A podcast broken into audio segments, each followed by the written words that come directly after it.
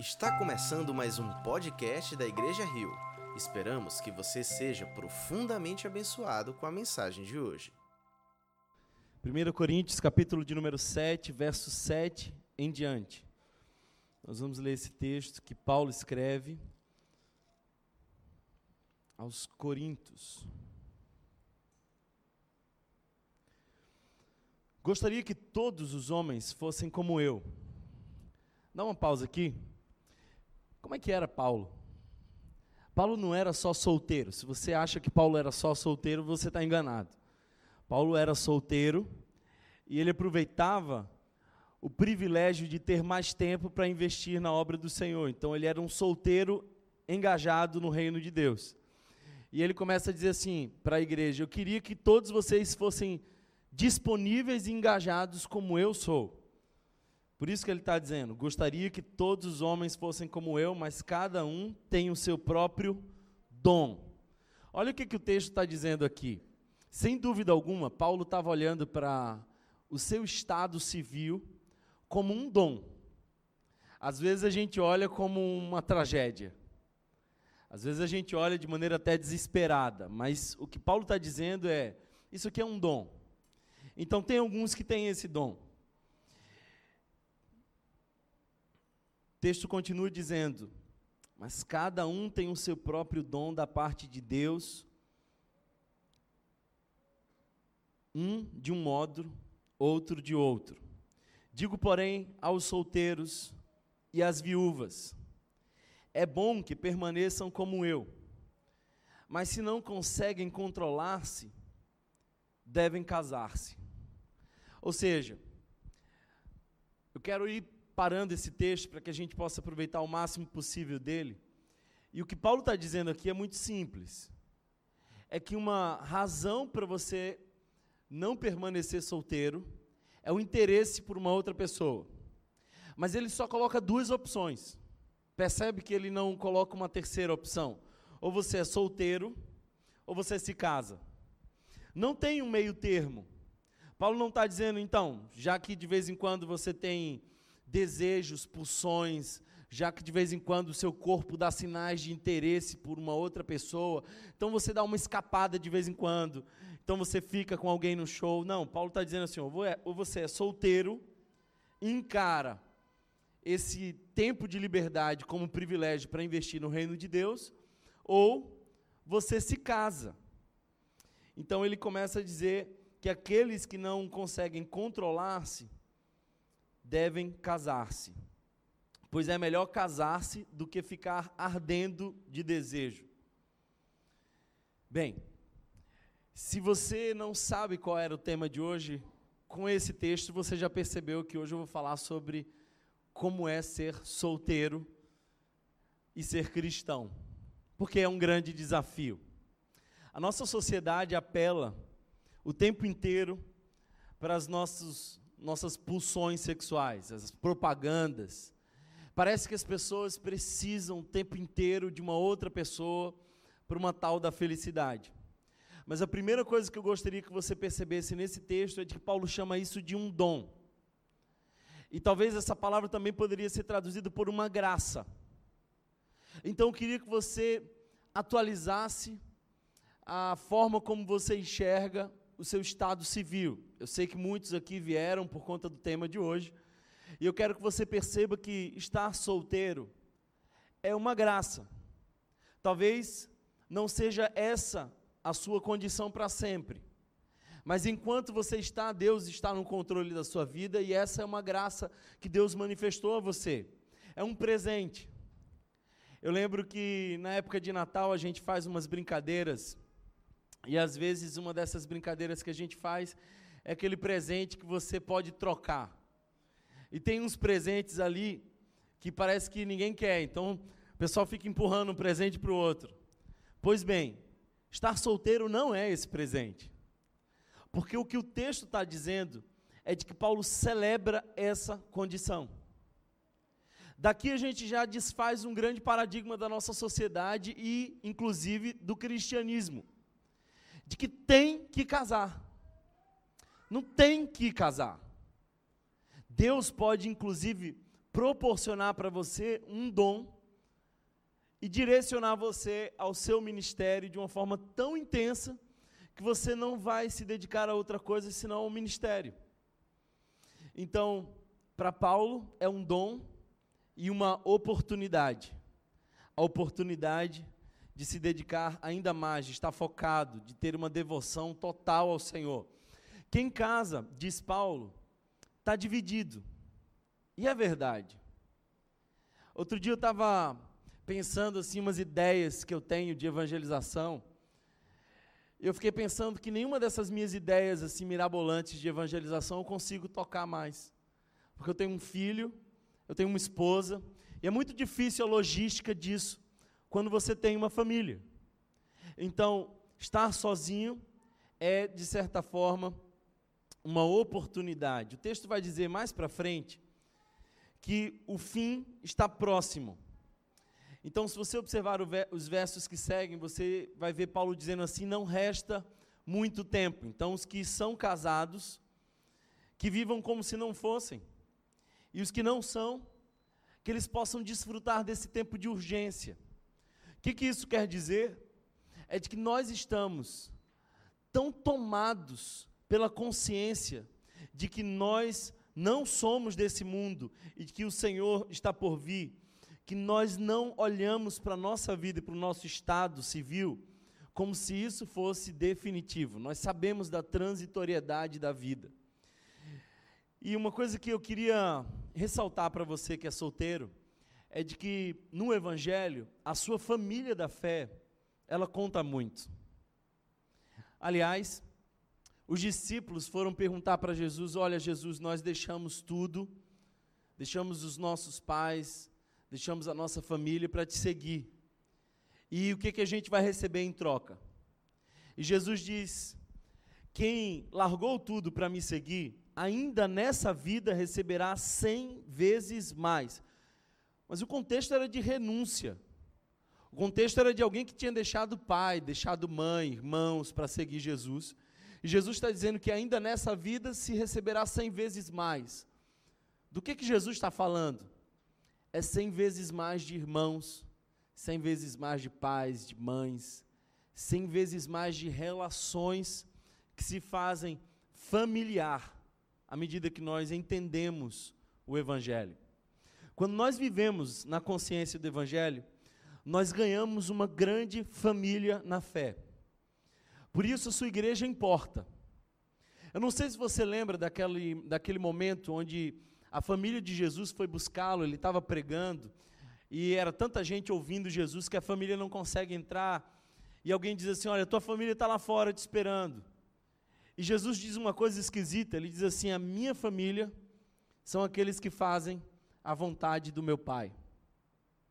Então, se você tem associado estar solteiro a estar sozinho, é porque você ainda não está desfrutando o privilégio de ser uma família na fé. Estar solteiro não significa estar sozinho. Estar solteiro significa que você nesse momento não precisa dedicar-se exclusivamente a alguém, mas que você faz parte de um corpo, de uma família na fé, e essa família importa. Quer ver uma coisa interessante? No céu você não vai casar. Isso é claro. O texto nos diz claramente que ninguém se dará em casamento no céu. Mas no céu, nós continuaremos sendo uma grande família na fé. Amém? Então, queria que você hoje apreciasse o privilégio que Deus te deu de estar solteiro, mas não estar só. É melhor serem dois do que um, não é um texto para casamento, é um texto para relacionamento, para família, para unidade, para corpo. Sabe, queridos irmãos, eu entendo que o celibato é um dom. Aliás, há uma expressão pouco compreendida, que é a expressão do eunuco. Talvez uma figura marcada pela ausência do desejo sexual. E essa figura do eunuco, lá em Mateus capítulo 19, verso 11, nos mostra disso, que o, eunuco pode ser o resultado de três tipos de processo. Primeiro, aqueles que se nascem eunucos. Então, existem pessoas que não nascem com as pulsões sexuais que nós nascemos, com o interesse, com o desejo que nós temos na grande maioria dos casos. Então, são pessoas que, pela sua estrutura biológica, elas já nasceram inclinadas a não necessitar de uma companhia. Bem, existem alguns que foram feitos. E eu quero trabalhar um pouco essa expressão, porque os eunucos eles, eles tinham algumas funções de tanta importância, especialmente próximo às mulheres dos, das grandes autarquias, dos, dos grandes poderes naquela época, que algumas pessoas faziam processos de castração com esses homens que se tornavam eunucos. Thomas, então, como que isso pode ser visto na nossa, no nosso tempo moderno? Eu acredito, queridos irmãos e irmãs, que nós vivemos, às vezes, algumas experiências familiares que nos são tão traumáticas que elas são, de fato, algumas castrações emocionais. E mesmo dolorosas, Deus faz uso disso para um fim maior. Porque Deus não é o autor de nossas dores, mas Ele é poderoso para transformar as nossas dores para o nosso próprio bem.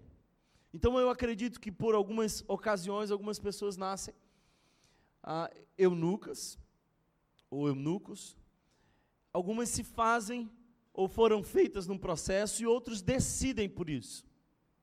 É uma decisão. Por exemplo, eu quero aqui tocar num tema muito delicado sobre a homossexualidade.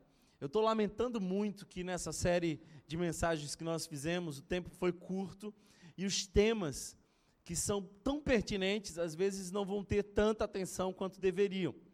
Mas, por exemplo, alguns homens de Deus confessaram publicamente o seu interesse pelo mesmo gênero. E eles fizeram a decisão de se tornarem eunucos. Então eles decidiram não dar vazão aos seus desejos e eles decidiram viver uma sexualidade ajustada pela sua fé. Por isso, eles decidiram ficar sós, não casaram. E alguns teólogos que marcaram a minha vida, alguns teólogos e escritores que de fato trouxeram uma grande contribuição para o cristianismo, eles tomaram essa decisão. Então, alguns decidem não casar, e não, decidem não casar por um propósito de glorificar o nome do Senhor Jesus. Amém?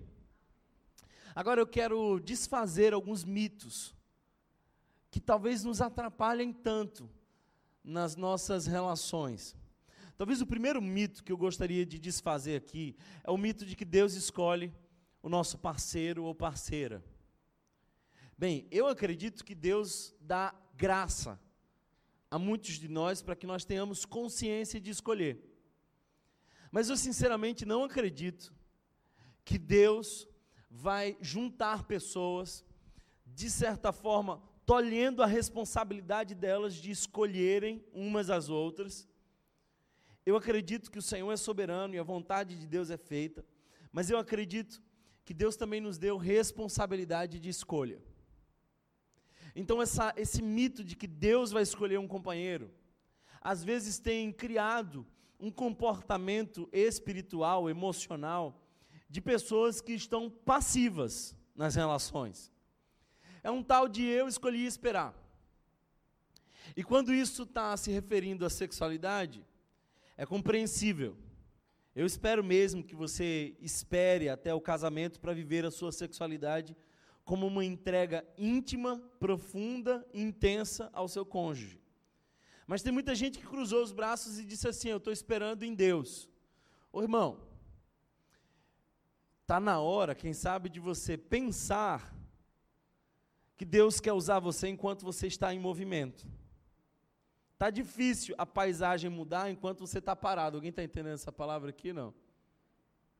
Então, às vezes, a gente fica projetando em Deus a responsabilidade nossa. É nossa responsabilidade. Um outro mito que eu gostaria de tratar aqui é de que existe apenas uma pessoa de Deus para você. Cara, você já, já pensou que tragédia seria se essa pessoa de Deus casasse com uma outra pessoa?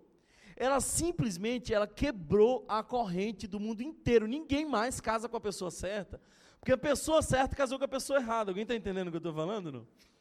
Então rompeu o ciclo, deu um matrix e pronto, o mundo pode, pode acabar. Porque ninguém mais daqui para frente vai casar com a pessoa certa. Olha, eu acredito que existem algumas pessoas que têm um perfil mais adaptável a outras. Mas esse papo de incompatibilidade de gênero, isso é uma cilada. Se algum psicólogo te contar isso, você pode dar uma risada na cara dele, porque ninguém é compatível com ninguém. Ninguém aqui é aquela pecinha do quebra-cabeça com aquela ausência gigante esperando um outro que é a plenitude para te encher.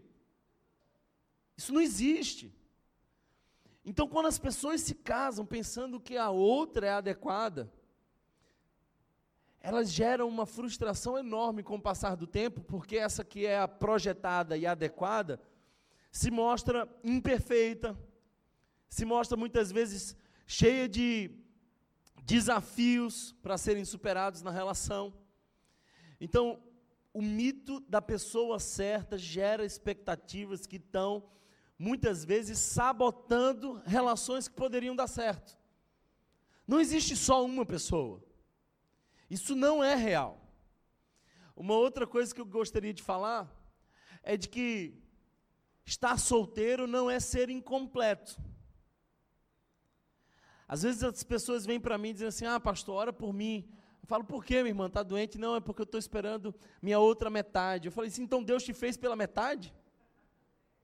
Problema de fabricação, então. Que Deus foi esse que Ele te fez pela metade, você precisa encontrar uma outra metade para se tornar.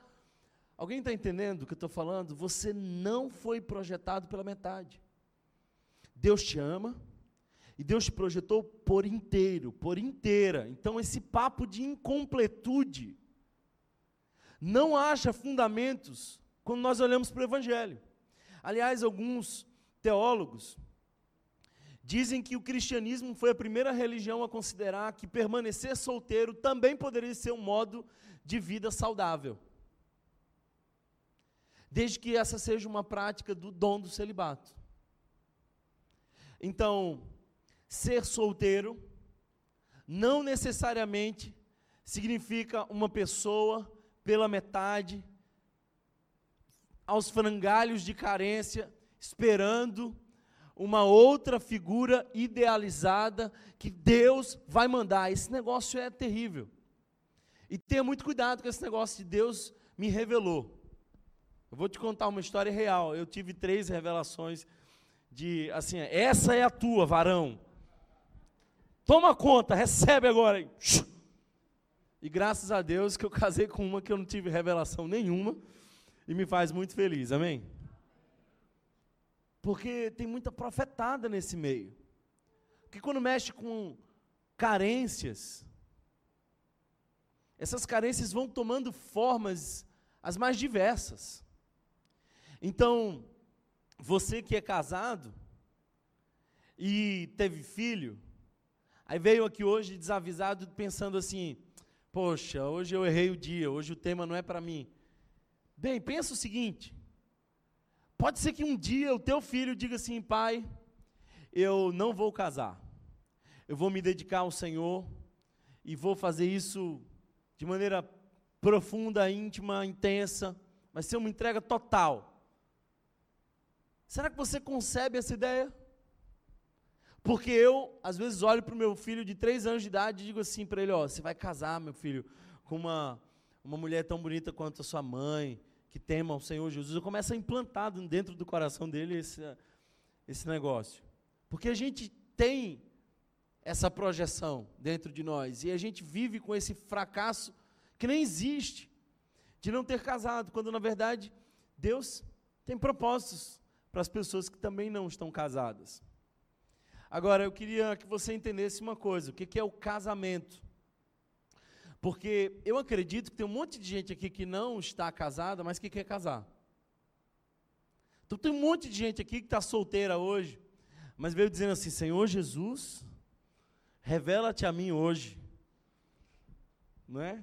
Conversei com uma pessoa que estava vindo, ela falou assim: oh, quero receber da parte de Deus tanto a palavra quanto o varão. ok, que Deus, que Deus dê essa benção aí também. Mas, quando a gente começa a idealizar o casamento, a gente cria sérios problemas.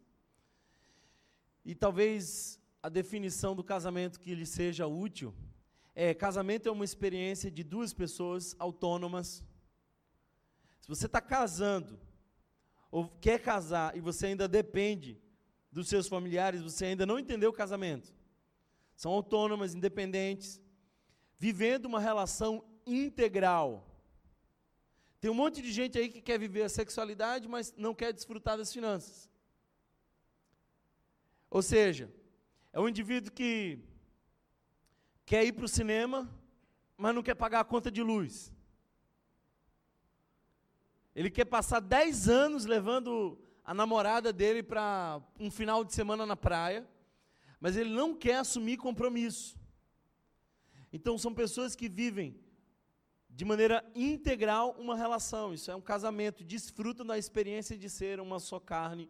Isso se contempla no sexo. Eu acredito que nós temos alguns públicos aqui. O primeiro público que nós temos é os que não querem casar. Esses são bem raros. Eu nem sei se nós temos ele aqui. Mas eu espero que sim, porque eles são bênção de Deus.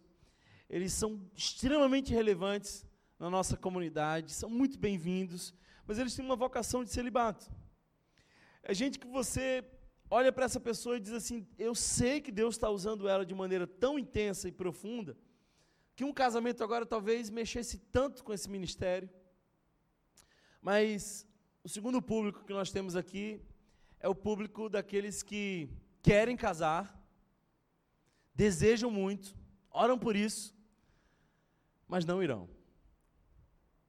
Aqui a coisa dói um pouco. Tem gente que quer casar, mas não vai casar. Posso ouvir um amém? Misericórdia, né? Bem, por que, que a gente não vai casar? Primeiro, porque eu acho que tem algumas pessoas aqui que precisam entender que nós temos uma desproporcionalidade entre gêneros. Nós temos naturalmente uma desproporcionalidade entre gêneros. Segundo, temos um grupo aqui que tem medo de compromisso. Porque nós somos a geração turista. O que é a geração turista? Há uma diferença entre o estrangeiro e o turista. Um estrangeiro, ele sabe que ele não é dali, mas ele se envolve com a cultura.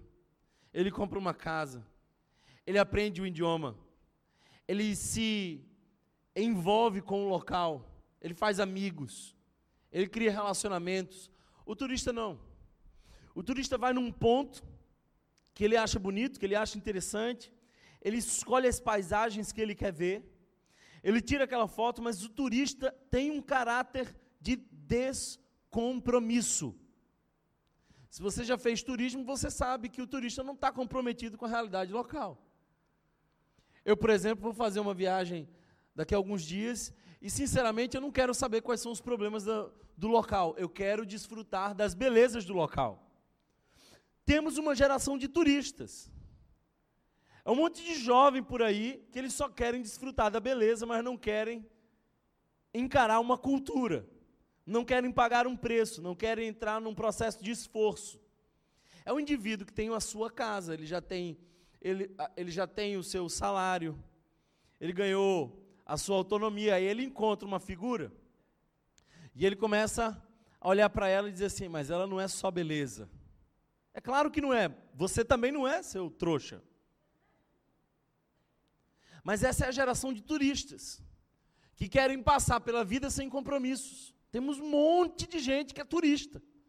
E o mais lamentável disso é que a gente vê na nossa igreja um monte de gente que já podia estar casado, mas são covardes. É isso que você ouviu. Já podiam ter casado, mas tem medo de compromisso. E algumas pessoas não vão casar pelo que eu chamo de a supervalorização da espera. Esse é um negócio assim, se você está solteiro há alguns anos, olha, abre bem o coração, quem sabe essa seja para você. A pessoa começa a dizer assim, mas eu já estou sozinha há três anos. Cinco anos que eu espero. E me apareceu esse cara que ele não é quem eu esperava. Então, já que eu esperei cinco anos, eu espero um pouco mais.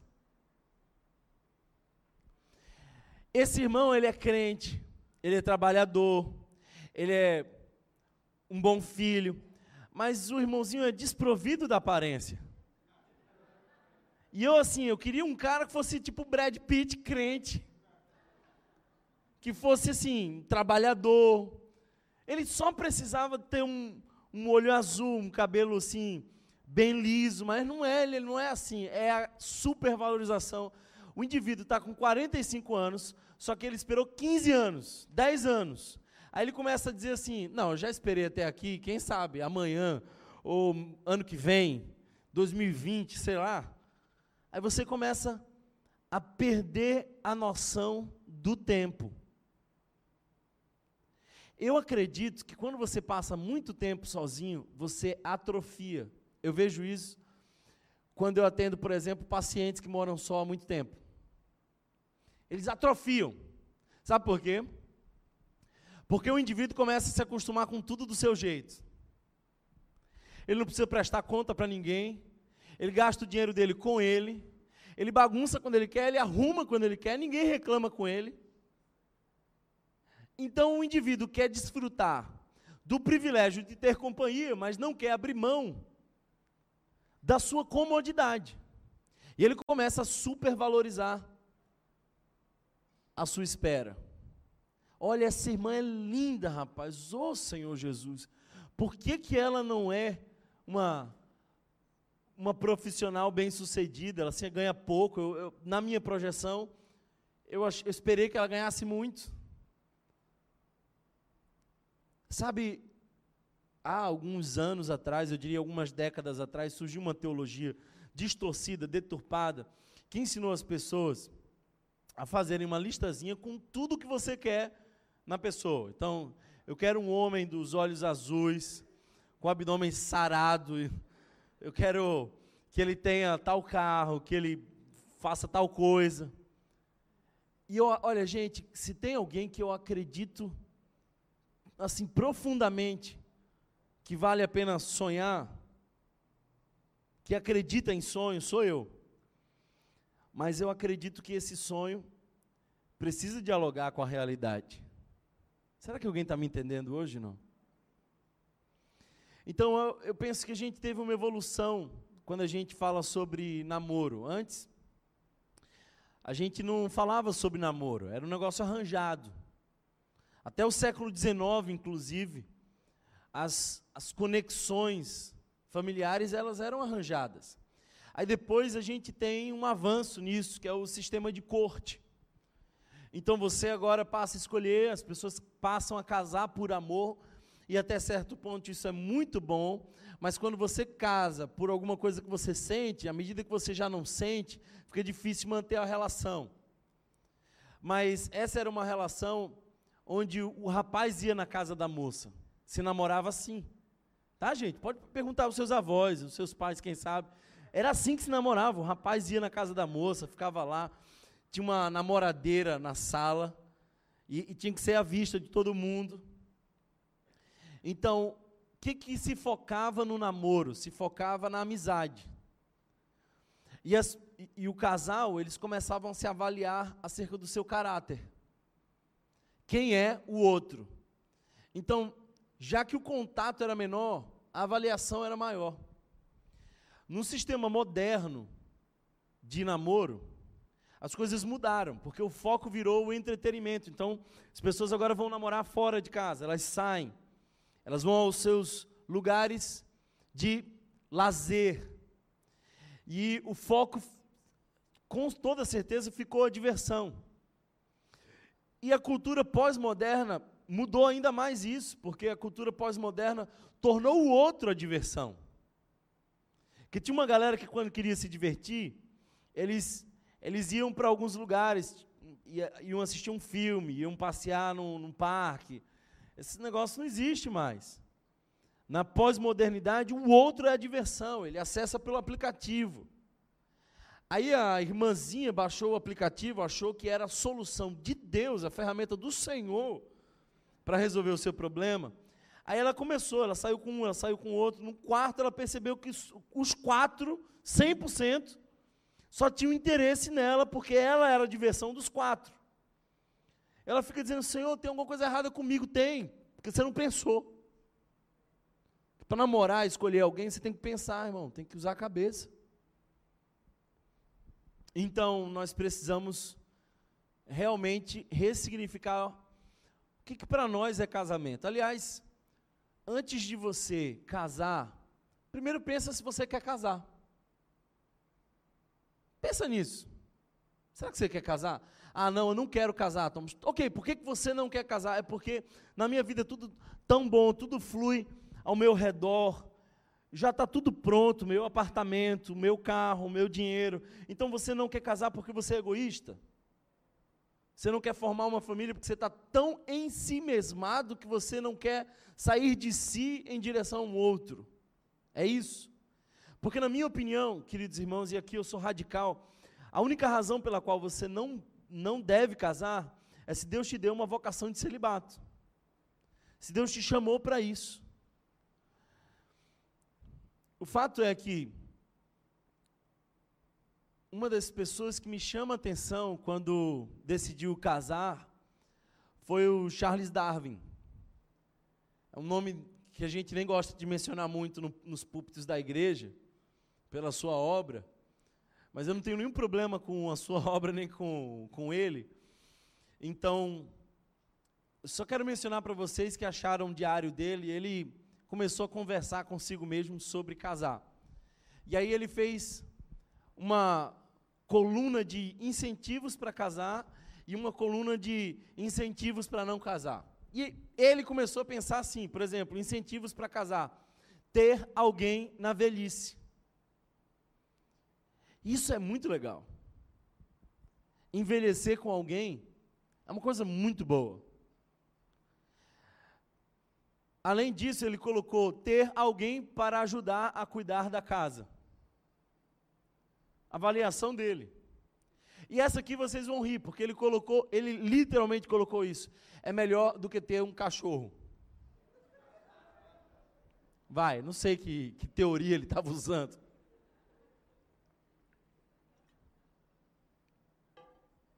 Agora saca só os incentivos para não casar.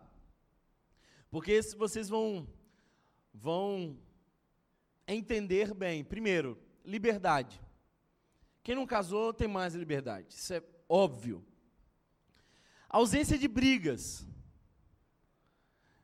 Se você já casou e separou, você sabe o que, que eu estou falando. Né? Se você hoje está solteiro porque você está divorciado, você bem sabe que casamentos são atritos. Às vezes esses atritos nos aperfeiçoam, mas são atritos. Mais que isso, não ter que visitar os parentes dela. É sério. E ele ainda inclui não ter que cuidar de filhos. Sabe qual foi o resumo da história? Ele decidiu casar. E ele casou com uma mulher chamada Emma. E ele viveu simplesmente 40 anos com ela até o falecimento. 40 anos. O que, que eu quero dizer com isso? É de que nós somos tão movidos pelo nosso emocional, pela nossa carência. Tem gente com dependência emocional, isso é uma desgraça. Quisera eu ter tempo para falar sobre dependência emocional. O indivíduo perde o sentido da vida porque não tem alguém, ele é dependente emocionalmente. Ele é um idólatra, do ponto de vista teológico, ele é um idólatra. Porque a vida para ele só tem sentido com o Deus do, que é o outro. Deus tem que ser suficiente para você. E uma das melhores formas de você perceber a suficiência de Deus é quando você é solteiro. Alguém está entendendo essa palavra? Não? Então, eu acredito, irmãos, que nós precisamos escolher primeiro se a gente vai casar. Depois, com quem que a gente vai casar. Agora, eu quero caminhar para o final e dizer para vocês o que você precisa saber para ser um super solteiro até casar ou não. O que você precisa saber para ser um super solteiro até casar ou não? Primeiro, não é sobre encontrar a pessoa certa, mas sobre como ser a pessoa certa. Para com esse hiperfoco em encontrar alguém e pergunta para você mesmo se você é essa pessoa certa para outra pessoa. Se você não ouviu nada se você estava pensando no jogo, ou se você estava pensando no que você ia comer até aqui, eu quero que você escute essa frase. É uma pergunta. E se você puder anotar essa pergunta e fazê-la durante várias vezes, até se convencer da resposta, faça.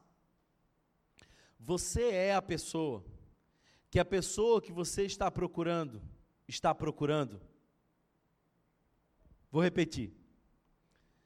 Você é a pessoa que a pessoa que você está procurando está procurando?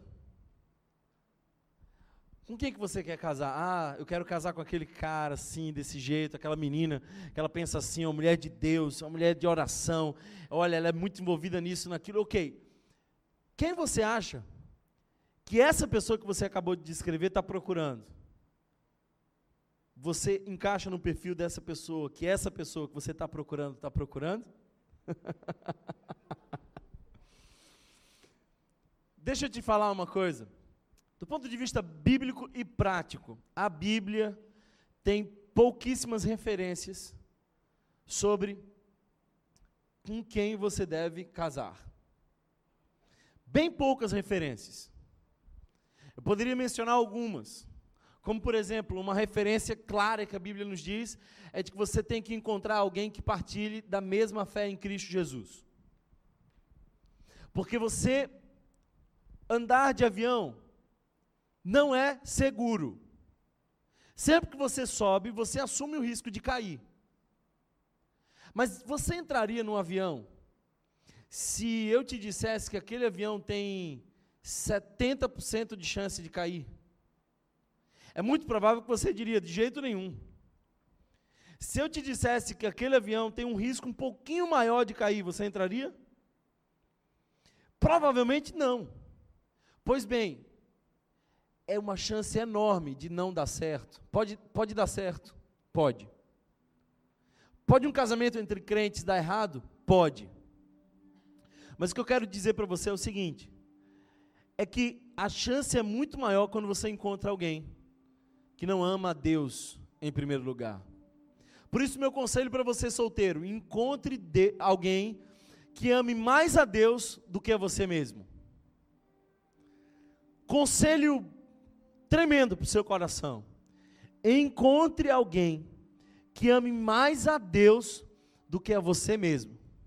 Porque no dia que você brigar com essa pessoa, no dia que a relação de vocês ficar estremecida, o caráter dessa pessoa não está diretamente ligada ao que você pode oferecer para ela, mas a quem Deus é.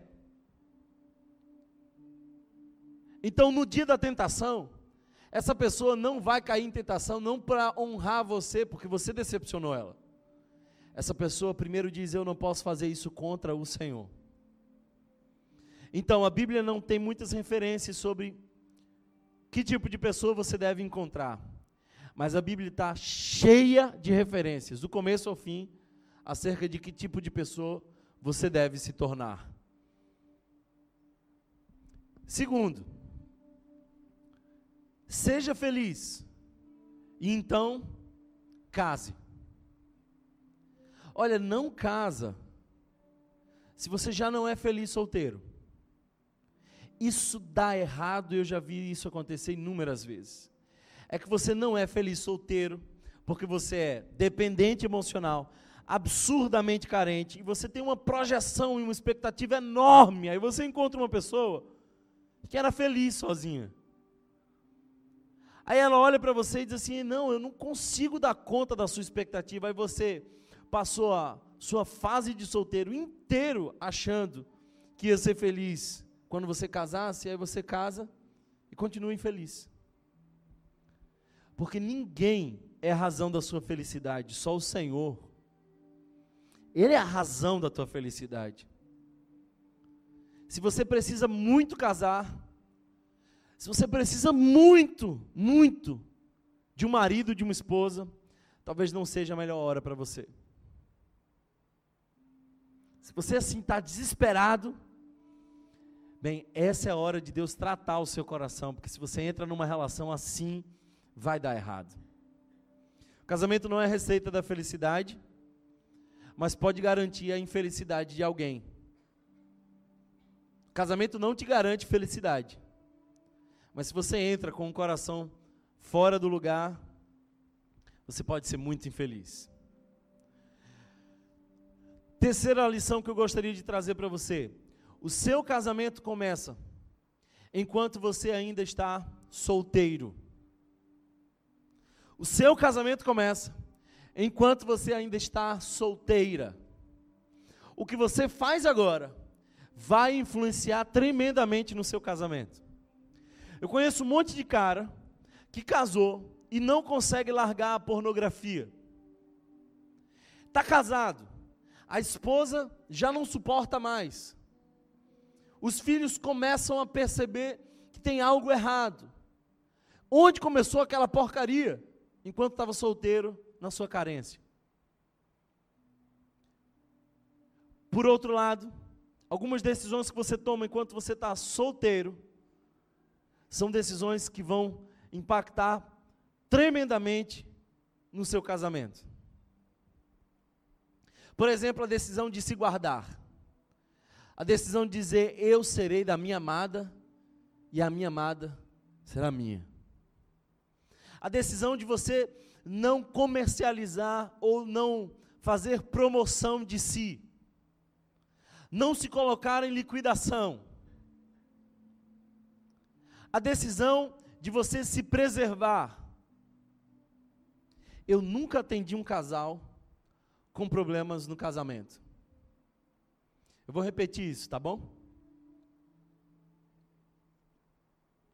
Eu nunca atendi um casal com problemas no casamento. A maioria, aliás, 100% dos casais, eles não têm na verdade, problemas no casamento.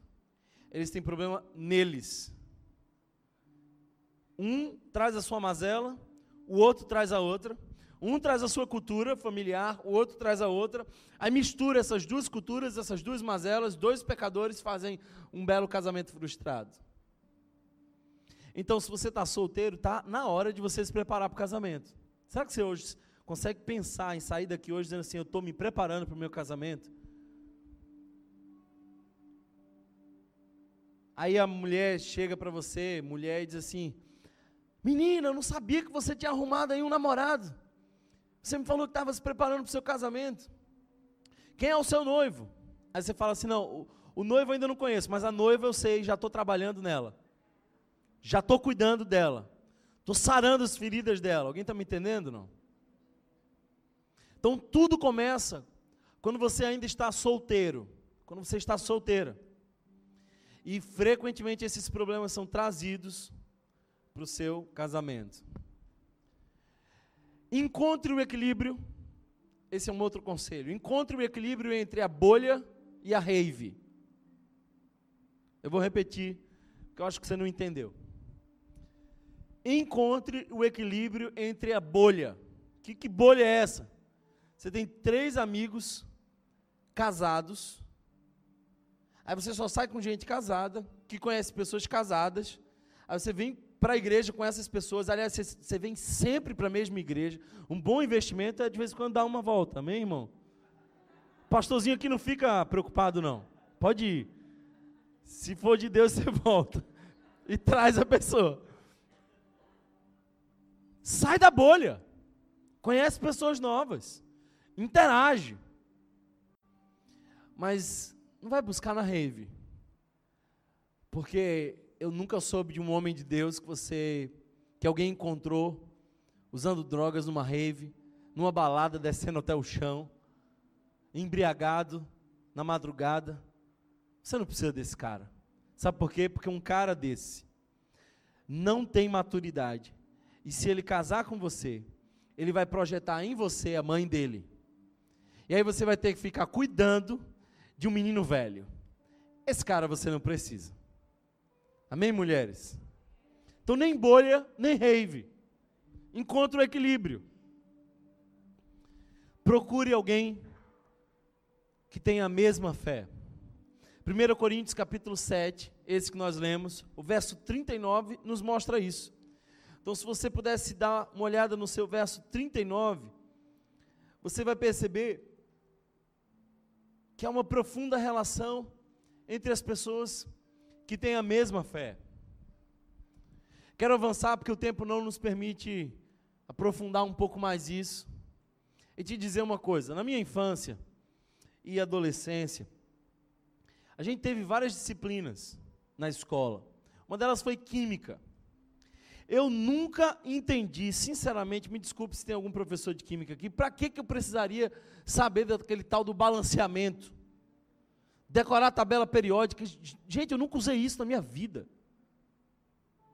Mas eu vou te dizer uma coisa: química é importante. Não é essa química que a gente aprende na escola, outra química. Entendeu? Tem que mexer com a gente, não dá para casar. Falar assim, esse irmão é tão piedoso, esse irmão é tão de oração, assim, eu vou casar e vou pedir que Deus ponha alguma coisa assim no meu coração. Não, não dá para ser assim.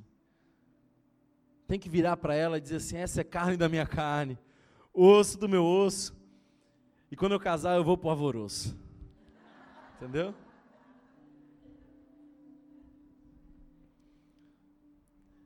E eu quero aproveitar meus últimos minutos e dizer uma coisa para você muito simples, que o mundo lá fora ainda não entendeu. Não deixa ficar tão intenso. Não deixa. Sabe, gente, aqui nós não somos guardiães do órgão sexual de ninguém. Deus não me chamou para ser porteiro, nem me chamou para ser fiscal, mas é por teu bem que eu estou dizendo isso a palavra de Deus não tem mandamentos caprichosos. Deus não acordou um dia de mau humor e disse assim: deixa eu ver como é que eu vou complicar a vida desse povo. Não. Quando você deixa a coisa ficar muito intensa e você avança nos seus contatos, muitas vezes o romance e o toque físico roubam o tempo da amizade e da avaliação. Quando você tem intimidades precoces, você tem uma avaliação muitas vezes irreal, fantasiosa, distorcida. Enquanto você não casa, abre bem os olhos. Abre bem os olhos. Porque depois que você casar, o meu conselho para você vai ser: fecha bem os olhos. Fecha os olhos. Ignora. Dá glória a Deus e segue, irmão. Então, agora é a hora de avaliar bem. Avaliar o seu coração. O seu casamento começa agora. Começa com você. Começa você se tornando a pessoa que a pessoa que você procura também procura. Começa com você tratando as tuas mazelas, para que quando você entre numa relação, não projete em alguém a cura que você só pode encontrar no próprio Deus. Se você está realmente muito necessitado ou necessitada de um casamento, você não precisa de um casamento agora. Você precisa de conhecer mais o Senhor Jesus como teu suficiente Salvador. Porque quando você está buscando demais uma relação, é porque você quer um outro Salvador que não o Senhor Jesus. Eu espero que hoje você possa dizer, como solteiro, como solteira: O Senhor é o meu pastor e nada mais me faz falta. Encontrar a satisfação em Deus é um bom primeiro passo para encontrar uma satisfação numa relação conjugal. Seja hoje a pessoa que Deus quer forjar em você, para que você possa formar uma família aos pés do Senhor Jesus. Recebe essa palavra de Deus no seu coração. Eu espero que daqui a algum tempo você me chame para o seu casamento. A gente vai comer muito doce e celebrar. Mas antes disso acontecer, se é que você realmente deseja casar, porque essa é uma decisão que você precisa tomar de maneira consciente, clara, não não movido pela sua carência apenas, mas se você hoje decide casar, decida tornar-se o melhor noivo, melhor noiva, melhor esposo e a melhor esposa que Deus quer forjar em você. Amém? Essa é a palavra de Deus, simples, direta. Às vezes as pessoas dizem assim: "Ah, esse pastor da Rio, ele, ele é muito raso na pregação". Eu fico pensando que eles dizem isso porque o povo, eu falo e o povo entende. Parece que o pessoal confundiu profundidade com clareza. Eu só quero ser claro para você. Eu só quero que você seja saia daqui abençoado e com o coração tomado de uma clareza do Evangelho. Deus não me chamou para ser complexo e admirado pela minha elaboração tão profunda. Eu fui chamado para deixar claro o Evangelho. Se isso ficou claro para você, esse já foi um objetivo alcançado hoje. Fica de pé, vamos orar ao Senhor.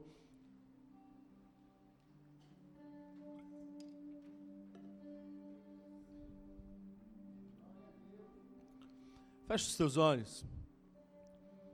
Se você é solteiro, eu queria desafiar você agora a orar por você e pela pessoa que você vai encontrar no futuro.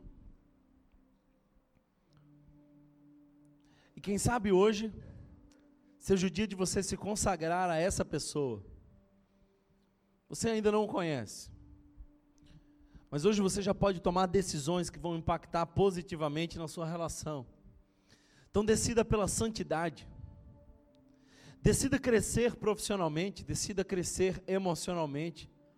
Decida tornar-se a pessoa que a pessoa que você está procurando também está procurando. E eu espero que para a glória do Senhor você seja honrado, honrada com um casamento que glorifica a Deus. Jesus, obrigado, Senhor, por essa noite, por essa conversa tão clara, tão direta, tão gostosa. Eu oro, Senhor, por algumas pessoas que têm vivido dias de luta com as suas carências. Eu oro por pessoas, Pai, que de fato viveram traumas tão dolorosos nas suas antigas relações.